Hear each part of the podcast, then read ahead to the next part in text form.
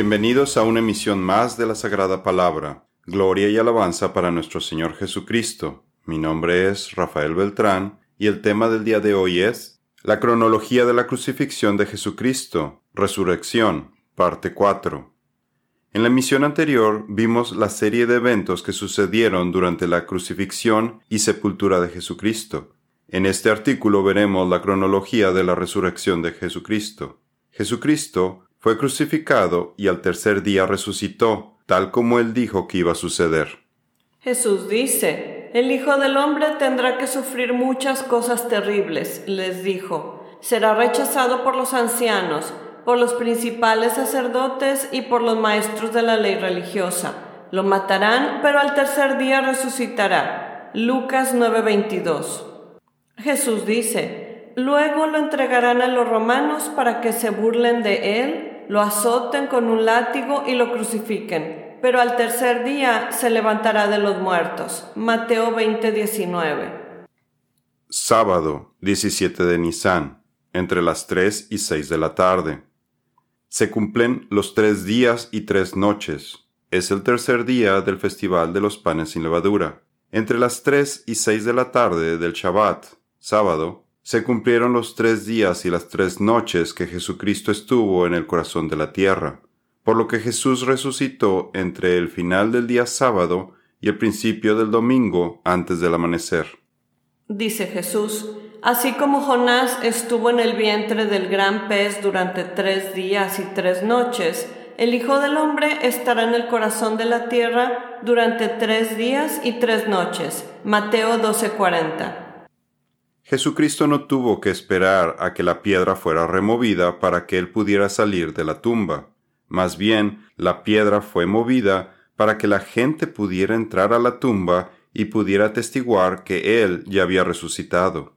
Jesús, con su cuerpo resucitado, podía atravesar paredes o teletransportarse de alguna forma, como lo hizo cuando se les apareció a los apóstoles. Ocho días después, los discípulos estaban juntos de nuevo, y esa vez Tomás se encontraba con ellos. Las puertas estaban bien cerradas, pero de pronto, igual que antes, Jesús estaba de pie en medio de ellos y dijo, La paz sea con ustedes. Juan 20, 26. Domingo 18 de Nisan, en la noche, cuarto día del Festival de los Panes sin Levadura. Tomando en consideración cómo se define un día judío, de la puesta del sol a la puesta del sol, cuando se menciona el amanecer de un día judío, se refiere a su inicio del día judío después de la puesta del sol, es decir, la noche del mismo día sábado. El amanecer del día judío, en este caso, no significa que fuera a salir el sol por la mañana, como estamos acostumbrados hoy en día en nuestra cultura. La costumbre judía le llamaba al anochecer del sábado el amanecer de un nuevo día, el domingo o el primer día de la semana. Los traductores de la Biblia de Dios habla hoy reflejan este momento. Pasado el sábado, cuando al anochecer comenzaba el primer día de la semana, María Magdalena y la otra María fueron a ver el sepulcro. Mateo 28.1. Las mujeres probablemente fueron a hacer un reconocimiento para ver si alguien podía correr la piedra para que pudieran ungir el cuerpo de Jesús, pero no se menciona que ellas trajeran las especies. Además, el terremoto en el siguiente versículo debió disuadirlas de llegar hasta la tumba y se han de haber regresado a sus casas. De repente se produjo un gran terremoto, pues un ángel del Señor descendió del cielo corrió la piedra a un lado y se sentó sobre ella. Su rostro brillaba como un relámpago y su ropa era blanca como la nieve. Los guardias temblaron de miedo cuando lo vieron y cayeron desmayados por completo. Mateo 28, 2 al 4. Después de este evento no se vuelve a mencionar acerca de los guardias custodiando la tumba, así que después de que se levantaron de su desmayo, fueron con los sacerdotes y los ancianos quienes les dieron un soborno para que mintieran acerca de lo ocurrido esa noche. Mateo 28 del 11 al 15. Domingo 18 de Nisan, al amanecer, el festival de la primer cosecha. Al amanecer las mujeres regresaron al sepulcro, ya que los discípulos seguían escondidos después de la crucifixión de Jesucristo.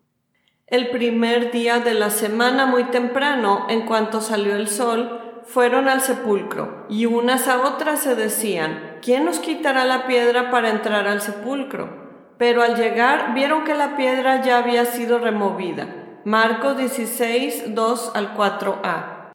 Las mujeres, después de ver que la tumba estaba vacía, fueron a avisarle a Pedro y a Juan acerca de la tumba, y todos regresaron, la examinaron, y los discípulos regresaron a sus casas. Juan 20 del 1 al 10. Vemos cómo los apóstoles hasta este punto todavía no habían comprendido las escrituras acerca de que Jesús había resucitado de entre los muertos. Pero María Magdalena se quedó llorando junto al sepulcro, tal vez para saber dónde se encontraba el cuerpo de Jesús, y primero vio a dos ángeles, lo que descarta la posibilidad del robo del cuerpo, ya que la presencia de los ángeles demuestra que Dios era la razón por la que el cuerpo de Jesús ya no estaba. Y vio a dos ángeles con vestiduras blancas que estaban sentados donde el cuerpo de Jesús había sido puesto.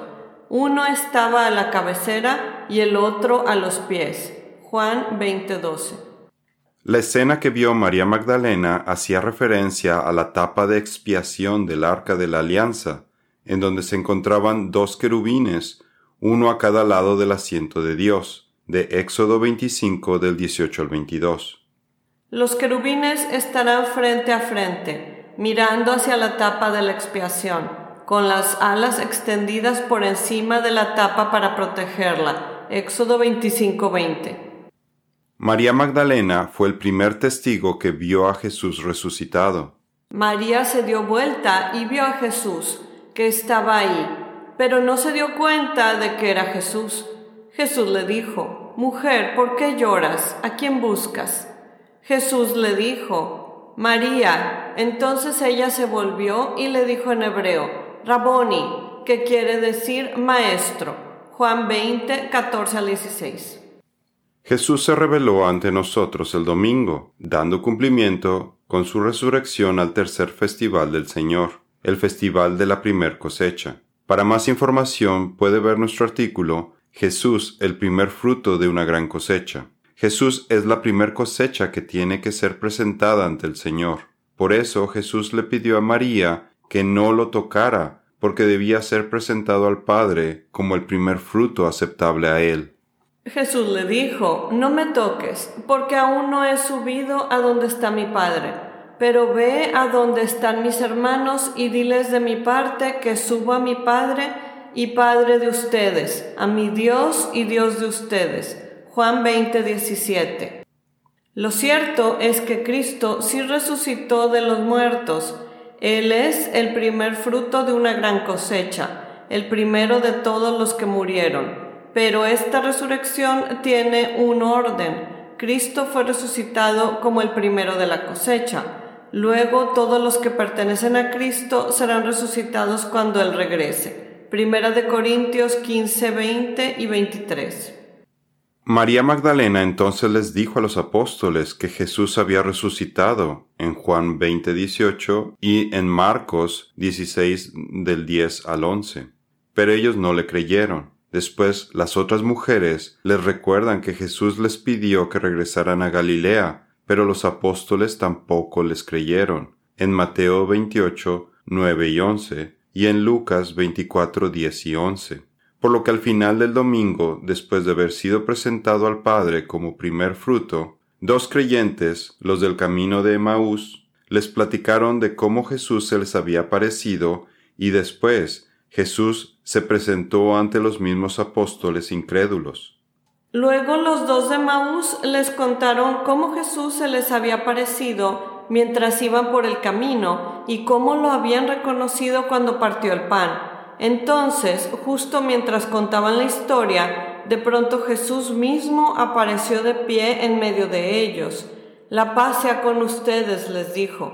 Pero todos quedaron asustados y temerosos. Pensaban que veían un fantasma. Jesús dijo, Tóquenme y asegúrense de que no soy un fantasma, pues los fantasmas no tienen cuerpo, como ven que yo tengo. Lucas 24, 35 al 37 y 39b. ¿Qué logró Jesús al ser crucificado? Jesús glorificó al Padre y cumplió su misión, para la cual el Padre lo envió a este mundo. Ahora mi alma está muy entristecida. ¿Acaso debería orar, Padre, sálvame de esta hora? Pero esa es precisamente la razón por la que vine. Padre, glorifica tu nombre. Entonces habló una voz del cielo. Ya he glorificado mi nombre y lo haré otra vez. Juan 12, 27 y 28. Además, Jesús derrotó a sus adversarios, el diablo y la muerte. Satanás busca eliminar el mensaje del poder de la resurrección que nos da vida eterna a los creyentes en Jesucristo. Además, busca negar la divinidad de Jesús y nuestra redención por la gracia de Dios. Debido a que los hijos de Dios son seres humanos, hechos de carne y sangre, el Hijo también se hizo de carne y sangre pues sólo como ser humano podía morir y sólo mediante la muerte podía quebrantar el poder del diablo, quien tenía el poder sobre la muerte. Únicamente de esa manera el Hijo podía libertar a todos los que vivían esclavizados por temor a la muerte. Hebreos 2, 14 y 15. Estén alerta, cuídense de su gran enemigo, el diablo, porque anda al acecho como un león rugiente buscando a quien devorar. Primera de Pedro 5:8. Y nosotros fuimos beneficiados al mismo tiempo, ya que todos nuestros pecados presentes, pasados y futuros fueron perdonados al poner nuestra fe en Jesucristo. ¿Dónde está, oh muerte, tu victoria? ¿Dónde está, oh muerte, tu aguijón? El aguijón de la muerte es el pecado, y el pecado ejerce su poder por la ley pero gracias a Dios que nos da la victoria por medio de nuestro Señor Jesucristo. Primera de Corintios 15, 55 al 57. David estaba mirando hacia el futuro y hablaba de la resurrección del Mesías. Él decía que Dios no lo dejaría entre los muertos ni permitiría que su cuerpo se pudriera en la tumba. Hechos 2.31. Jesús, nuestro Salvador, venció a la muerte con su resurrección. Nuestro Dios es un Dios que salva. El Señor soberano nos rescata de la muerte. Salmo 68:20. Eh, dice Jesús, yo soy el que vive. Estuve muerto, pero mira, ahora estoy vivo por siempre y para siempre. Y tengo en mi poder las llaves de la muerte y de la tumba. Apocalipsis 1:18. Pero Dios lo liberó de los terrores de la muerte y lo volvió a la vida pues la muerte no pudo retenerlo bajo su dominio. Hechos 2.24. Jesús en el libro de Apocalipsis nos dice lo que sucederá finalmente con sus adversarios. Después el diablo que los había engañado fue lanzado al lago de fuego que arde con azufre, donde ya estaban la bestia y el falso profeta. Ahí serán atormentados día y noche por siempre jamás. Entonces la muerte y la tumba fueron lanzadas al lago de fuego. Este lago de fuego es la segunda muerte. Apocalipsis 20, 10 y 14. Una vez resucitado, Jesucristo tenía que ascender y ungir el asiento de expiación con su propia sangre para preparar para recibir en su reino a todos los creyentes en Jesucristo.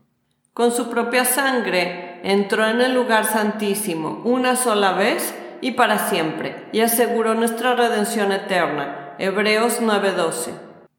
Gracias a todo lo que Jesús hizo, hoy en día cuando un cristiano muere, solo experimenta un cambio de ambiente. Su alma y espíritu, que conforman a la verdadera persona, van inmediatamente al cielo para estar en la presencia del Señor.